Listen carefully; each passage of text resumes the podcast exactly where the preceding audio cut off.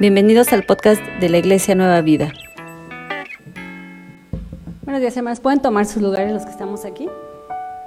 Vamos a, ya nos comentó nuestra hermana Patti, hemos festejado el mes de la Biblia, no porque festejemos un libro, sino festejamos la palabra de Dios, que nosotros tenemos ese privilegio de poder tener una Biblia, poderla leer y poder entender el mensaje de Dios.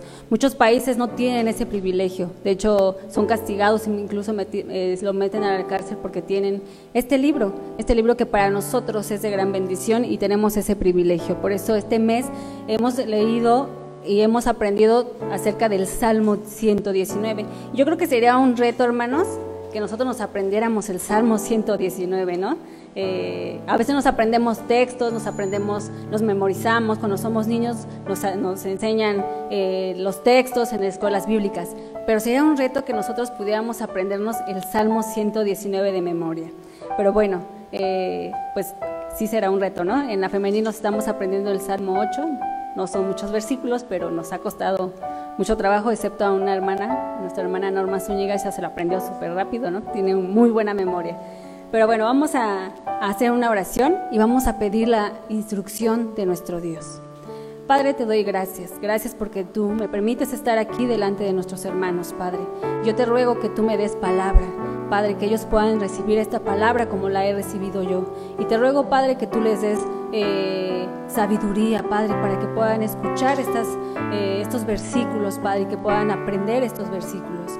Padre, te ruego por los hermanos que han de venir en camino, Padre, y los que han de estar en su casa escuchando este mensaje, Padre, también permite que nada los distraiga, Padre, que nada eh, quite la atención de tu palabra. Yo te ruego, Padre, que tú me des quites los nervios, Padre, porque yo sé que que habla por medio de mí eres tú, no soy yo, Padre, eres tú el que hablas a través de mí, Padre, y para hablar a tu pueblo. Todo te lo pido y te doy gracias en el nombre de tu Hijo Jesucristo. Amén. Dice el Salmo 119, eh, no sé, bueno, si ustedes ven en su Biblia, nosotros este, estamos siempre estudiamos o tenemos la Biblia, la versión Reina Valera. Y entonces ahí vienen unas letritas bueno, yo digo que son palabras, pero la verdad es que no son palabras. Es una letra del alfabeto hebreo. Y el día de hoy vamos a ver la palabra Yod. Y esta palabra es la más pequeña del alfabeto hebreo, la palabra Yod. Y se encuentra en la posición número 10. Aquí con eh, nuestro alfabeto sería la letra J o la letra I. Y es, muy, es la más pequeña, ¿no? Entonces, esta es la palabra Yod.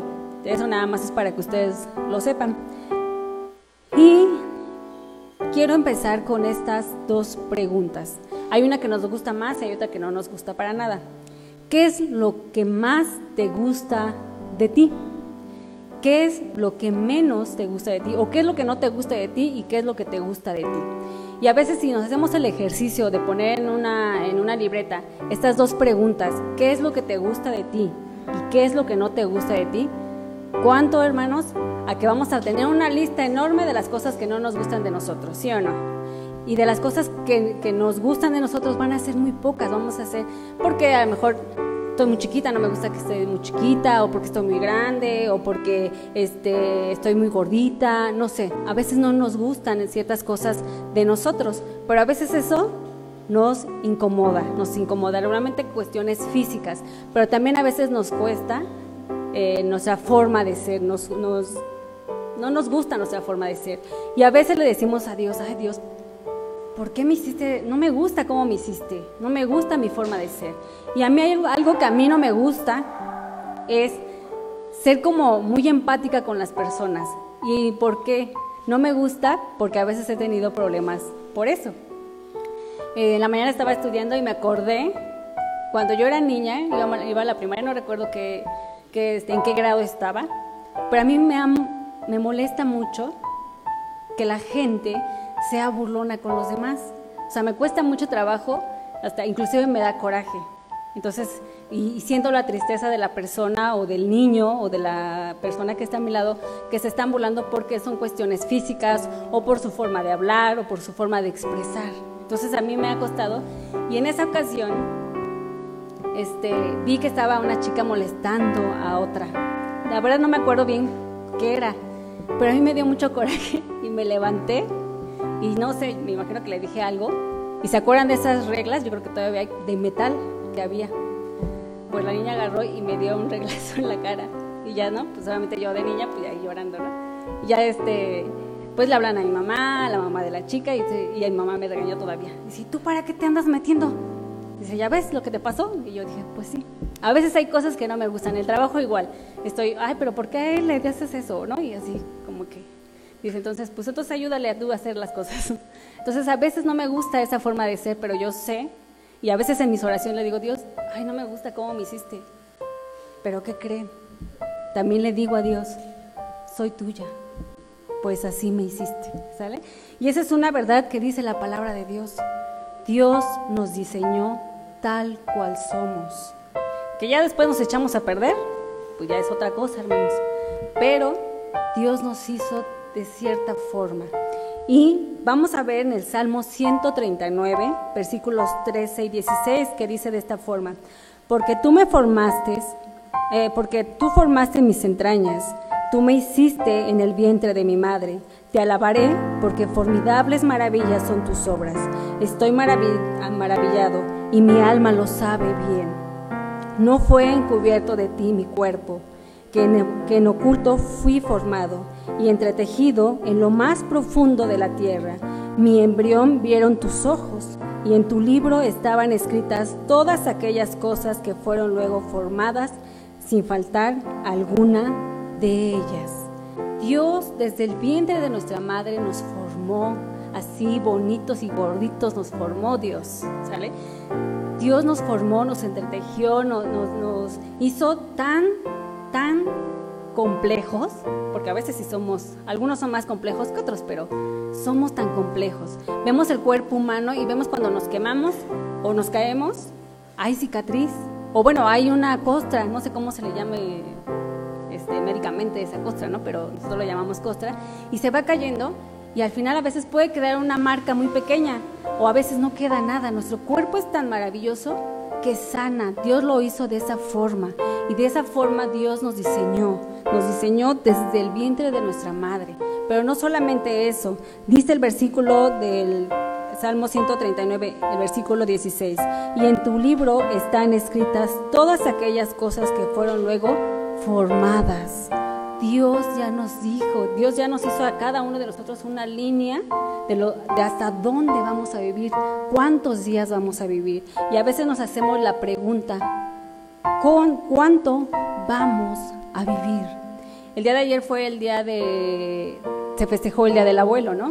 Así es que muchas felicidades los que son abuelitos. Y ayer yo fui con mi abuelita y en la semana había ido a verlas y me dice, este, voy a, este, voy a hacer mole, me voy a festejar el Día de los Abuelitos. Te vienes el, sábado, ¿no? Y sí, fuimos y ya le comimos pastel y todo, ¿no? Pero es maravilloso porque yo decía, pues Dios la ha sostenido a pesar de, todas las enfermedades, circunstancias que ella ha tenido, Dios la ha sostenido. Y creo que Dios le ha dado una vida larga. Tenemos algunos el privilegio de todavía conocer a nuestros abuelitos. Algunos a lo mejor no han tenido ese privilegio. Tengo un abuelo que vive, tiene más de 90 años y Dios lo ha sostenido hasta esta fecha. Entonces, a veces nos preguntamos, ¿cuánto vamos a vivir? Quisiéramos vivir tantos años para conocer a los hijos, conocer a los nietos, inclusive, si nos da oportunidad, a los bisnietos. Pero no es esa la pregunta, no es la pregunta correcta. ¿Cuánto vamos a vivir? Lo importante es saber cómo voy a vivir esa vida. O decir, ¿para qué Dios me diseñó? ¿Para qué estamos aquí? ¿Para qué estamos en este día cantando aquí? Quizás podríamos estar en otro lado, pero ¿por qué Dios nos diseñó? ¿Cómo voy a vivir esto, esta vida que Dios me dio? Dice el versículo del Salmo 119, versículo 73, tus manos me hicieron y me formaron. Dios, aquí el salmista le dice a Dios, tus manos me formaron, tus manos me hicieron. Y así lo dice también el Salmo 139. Dios nos hizo de una manera perfecta y tan compleja que nosotros fuimos diseñados para Dios. ¿Y qué creen hermanos? Te guste o no te guste cómo eres, Dios te diseñó así como eres, así como eres. Que sí, que a lo largo del tiempo vamos pidiendo instrucción a Dios para que nos vaya cambiando, nos vaya moldando de acuerdo a lo que dice su palabra de Dios. ¿Para qué fuiste creado? ¿Para qué estás aquí? Número uno, fuiste creado para vivir de acuerdo a la palabra de Dios. Dice el Salmo 73 en la parte B, hazme entender y aprender tus estatutos. Hazme entender y aprender tus estatutos. Dios te dio la capacidad de tener una relación con Él, pero te da esa capacidad para que tengas esa relación con Él. ¿Y cómo vamos a tener esa relación con Él? ¿Mágicamente? No. Cuando ustedes, bueno, yo cuando me casé, pues no me casé nada más porque me dijo mi esposo, ¿te quieres casar conmigo? No, tuve que tener un tiempo de conocerlo, un tiempo de relación, de saber cómo era, qué le gustaba, qué no le gustaba. Eh, me acuerdo que cuando iba a la vocacional, había, era un tiempo de, mis pequeñas rebeldías que tuve, no entraba a clases. Y no entraba a clases porque me habían este, quitado a dos grupos de, de, los últimos. Entonces yo era de las que eran de las últimas, de esos grupos. Y entonces no me gustaba el salón que me había tocado. Entonces pues no, tampoco me había tocado con los amigos que yo me juntaba. Entonces no salía y me iba a veces a los salones de, los, de mis otros compañeros. Y bueno, ahí reprobé tres materias. Pero en ese tiempo, en ese transcurso, me encontré a un chico que, me, que nos conoció, ¿no? Le hablaba a una compañera y empezaba a decir, no, pues, este, ¿qué salón vas? Y no sé qué, no, pues yo voy en tal salón. Al siguiente día, el chico estaba ahí afuera de mi salón y como estaba la puerta abierta porque hacía calor, ahí estaba y ya, este, ya salí, me habló y me dijo, oye, ¿quieres ser mi novia? Y yo le dije, no, no te conozco.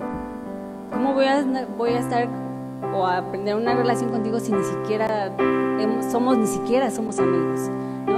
Entonces le dije, no. Y así estuvo insistiendo un tiempo y hasta que ya, bueno, yo mi forma de ser, pues a veces sí, con los chicos soy muy muy tajante, no, sí, o ni les hablo, ¿no? Pero me costó mucho trabajo, pero dije, ¿cómo voy a tener una relación con alguien que no? Y así es, nosotros tenemos una relación con Dios, es leyendo su palabra, conociendo. ¿Cómo conociste a Jesús? Porque alguien fue, tocó tu puerta y te dijo, Jesucristo es tu Señor y tu Salvador. ¿Lo aceptas en tu corazón? Dijeron, sí, luego, luego. Lo que hicimos es que hubo una persona que nos empezó, en primera nos regaló una Biblia, empezamos a leerla, empezamos a estudiarla. Y eso es una relación con Dios. Dios te dio la capacidad de tener una relación con Dios. No es mágicamente, no es nada más de que, ah, sí, ya hoy me desperté y ya este, amo a todas las personas. No, hay que tener una relación y la relación con Dios es aprender la palabra de Dios. ¿Cómo sabemos que Jesús es nuestro Señor y nuestro Salvador? Porque viene la Biblia. Sabemos que Dios prometió a un Mesías, a un Salvador, y Dios cumplió esa promesa. Por eso estamos aquí alabando el nombre de nuestro Señor Jesucristo. Pero no se hace de manera mágica, no se hace así de que, ay, ya, soy, este, recibí a Jesús y ya, no. Hay que tener una hay que estar constante teniendo esa relación con Dios. Dice el Salmo 119, versículo 18, abre mis ojos y miraré las maravillas de tu ley. Abre mis ojos las maravillas de tu ley. El deseo de nosotros debe de ser ese, que cuando nosotros estemos leyendo la palabra de Dios, cuando nosotros estemos eh, estudiando, decirle a Dios, Dios, abre mis ojos para ver y entender las maravillas de tu ley. Que no simplemente leamos por leer o nos aprendamos textos por aprender. Es bueno, no digo que sea malo aprender los textos, es muy bueno aprender los textos porque están en nuestra mente y están en nuestro corazón. ¿Cómo le dices tú? ¿Qué haces diariamente? ¿Qué haces? ¿Eres constante en estar meditando la palabra de Dios? en estar eh, nutriendo esa relación con Dios? O a veces sí, o a veces no, o solamente cuando tenemos problemas o cuando estamos en alguna circunstancia difícil de nuestra vida. ¿Cómo lo haces tú? Es bueno aprender los textos, pero dice este versículo, hazme entender tus mandamientos, tus estatutos. Dice, no solamente es aprenderla, sino obedecerla. Dice un, un humorista, Mark Twain, no es lo que no entiendo de la, de la Biblia lo que me preocupa, lo que me preocupa es lo que entiendo. Eso es lo que nos debe de preocupar, hermanos, porque muchas veces, así como nos aprendemos los textos, y, hay, y tenemos muchos ejemplos, ¿qué nos dice la, la palabra de Dios? Que no mentamos, que no juzguemos, que no este, estemos en chisme, que no robemos. Bueno, a lo mejor nadie aquí roba, ¿no? Pero, pero a veces nosotros, por ejemplo, yo a veces cuando hago, digo una mentira, me cuesta mucho trabajo. ¿Por qué? Porque yo sé, porque yo ya aprendí, porque yo ya medité en la palabra y yo sé que eso no es bueno. Pero ¿cuántos de nosotros no decimos mentiras? ¿Cuántos de nosotros no juzgamos a las personas? ¿Cuántos de nosotros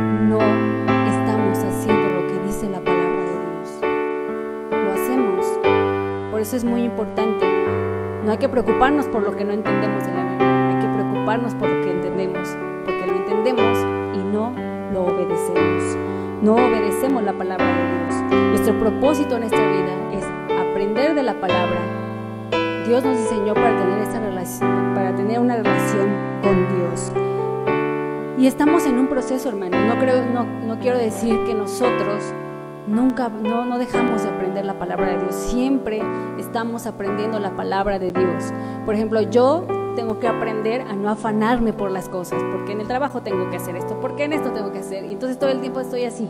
La semana pasada, antepasada, tuve vacaciones. Pero a pesar de eso, tuve que estar haciendo otras cosas, pensando que tengo que hacer esto, tengo que hacer lo otro. Y a veces nos afanamos por tantas cosas.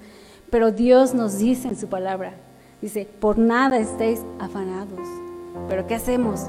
Nos preocupamos. Y estamos todos en un proceso, estamos en el proceso de aprender.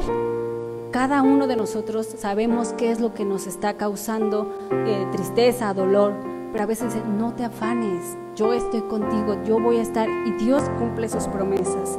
Número dos, fuiste diseñado, fuiste creado para demostrar su gracia. Dice el Salmo, eh, versículo 74 del Salmo 119. Los que temen me verán y se alegrarán, porque en tu palabra he esperado. Tú eres una muestra de la gracia de Dios. La gente lo va a ver. El salmista dice esto. El salmista dice, los que te temen me verán, verán a Él y Él dice, y se alegrarán porque yo estoy, es, porque en tu palabra estoy esperando. Él está esperando la palabra. Él cree en lo que dice la palabra, a pesar de las cosas que ella esté viviendo. Él está esperando en la palabra de Dios. Y lo que las demás personas lo puedan ver, van a decir, pues este le está yendo bien mal y ve, está muy feliz. Pues qué, qué onda, ¿no? Porque está esperando en la palabra de Dios, porque está poniendo la fe en Dios. Dice Efesios 2, del versículo 4 al 9. Pero Dios, que es rico en misericordia, por su gran amor con que nos amó, aun estando nosotros muertos en pecado, nos dio vida juntamente con Cristo por gracias sois salvos. Y juntamente con Él nos resucitó, y asimismo nos hizo sentar en lugares celestiales, con Cristo Jesús, para mostrar en los siglos venideros las abundantes riquezas de la gracia en su bondad para con nosotros en Cristo Jesús. Fuiste diseñado, Dios te salvó, Dios te cambió por medio de Cristo, para que tú, para para que tú muestres la gracia a las demás personas, la gracia de Dios, la misericordia y su bondad de Dios. Dice versículo 9 de Efesios 2, porque por gracia sois salvos por medio de la fe, y, no, y esto no de vosotros, porque es don de Dios, no por obras, para que nadie se gloríe. Versículo 10 porque somos hechura suya, creados en Cristo Jesús para buenas obras, los cuales Dios preparó de antemano para que anduviéramos en ellos.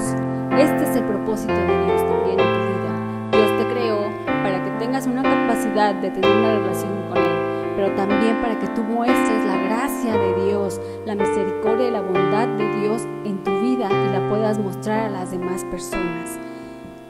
Dice el Salmo, el versículo 74 en la parte 4, porque en tu palabra he esperado. El salmista está esperando en la palabra, en las promesas de Dios, las cuales él ha creído porque él ha visto la palabra de Dios. Cada uno de nosotros debemos mostrar debemos esperar en la palabra de Dios. Dios cumple sus promesas. Dios cumple sus promesas y, y un, un ejemplo es que Dios nos dio a un Salvador. Él lo había prometido y nos los dio. Dice Mateo 5:18, porque de cierto os digo que hasta que pase el cielo y la tierra, ni una jota ni una tilde pasará de la ley, hasta que todo se haya cumplido. Esto dice la palabra de Dios, que ni una jota ni una tilde pasará de esta ley hasta que todo se haya cumplido. Todas las promesas de Dios se van a cumplir. Dios tiene promesas para ti. Quizás no tiene una promesa para todos al igual, pero Dios tiene una promesa para ti y Él la va a cumplir. Él va a hacer, va a cumplir esa promesa que te ha puesto para ti.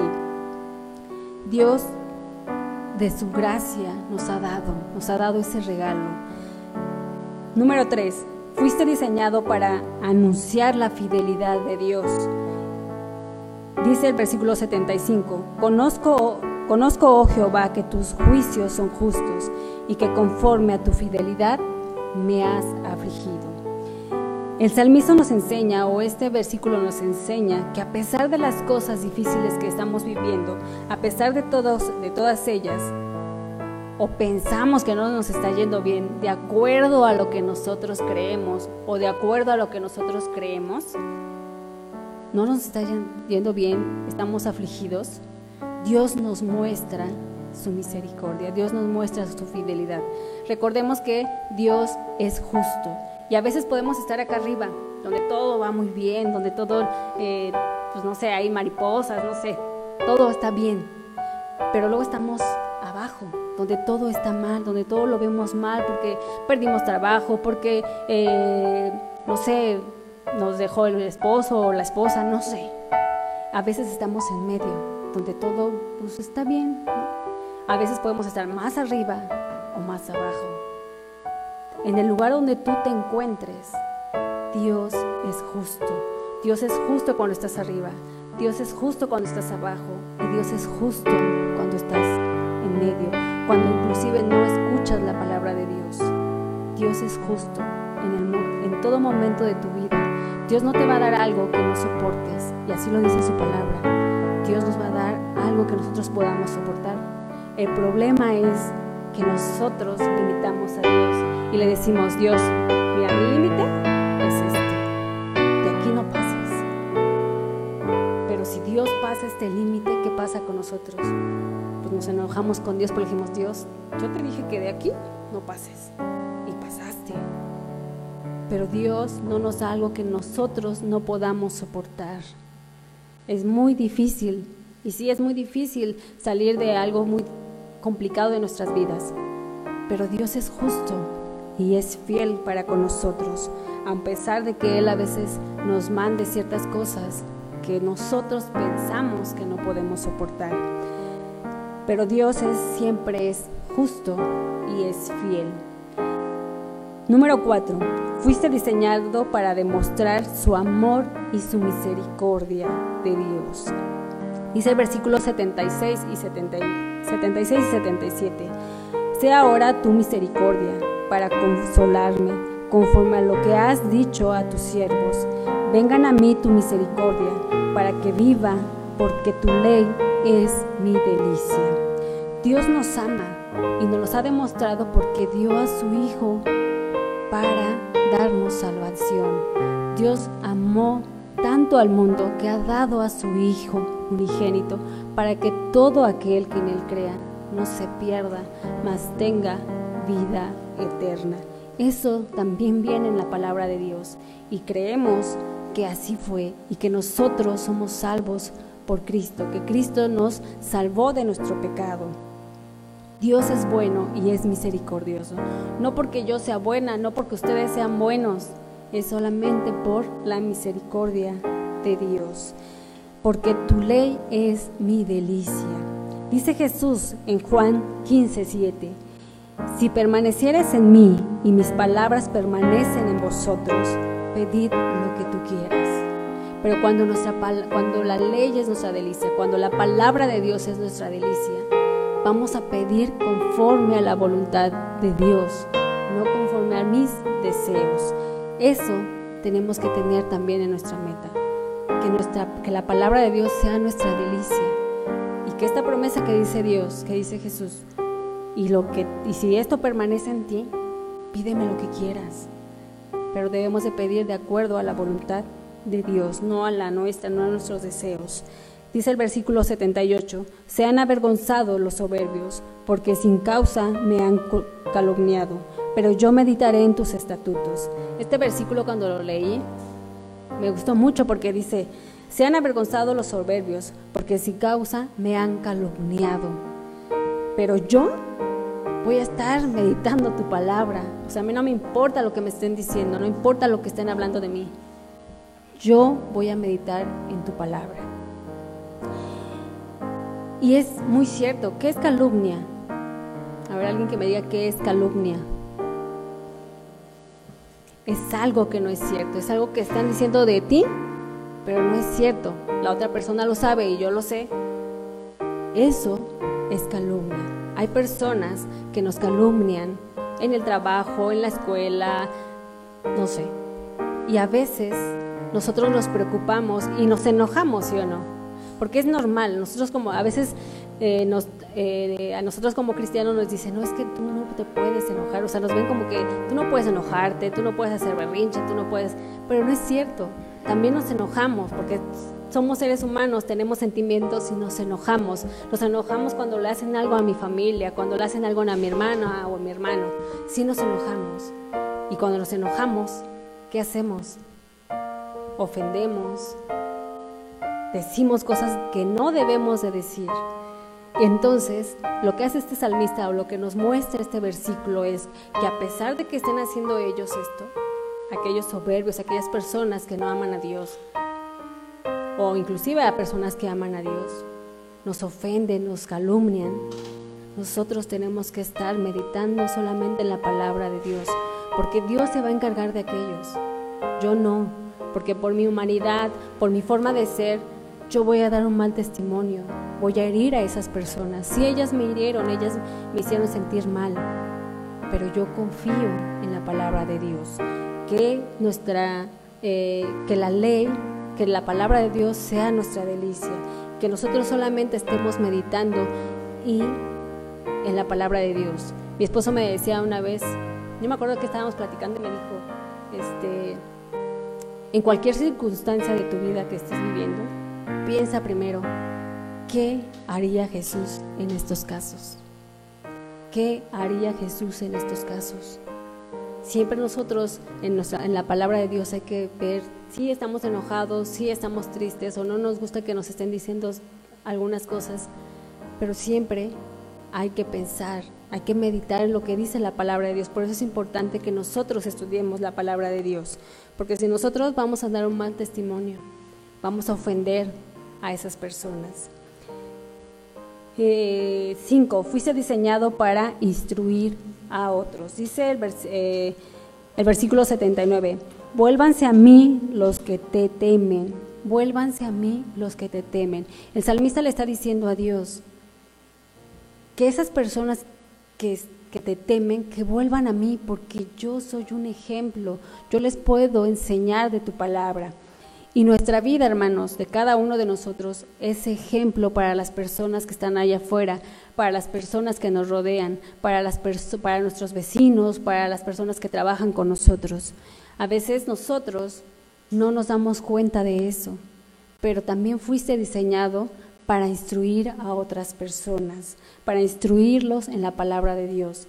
Y eso quiere decir, hermanos, que nosotros tenemos también, fuimos creados para instruirlos, para enseñar acerca de la palabra de Dios, para que ellos, así como nosotros, llegó un momento, una persona que nos instruyó, una persona que nos dijo, Jesús te ama, te regalo una Biblia, así debemos de hacerlo también nosotros, porque de, para eso fuimos creados también.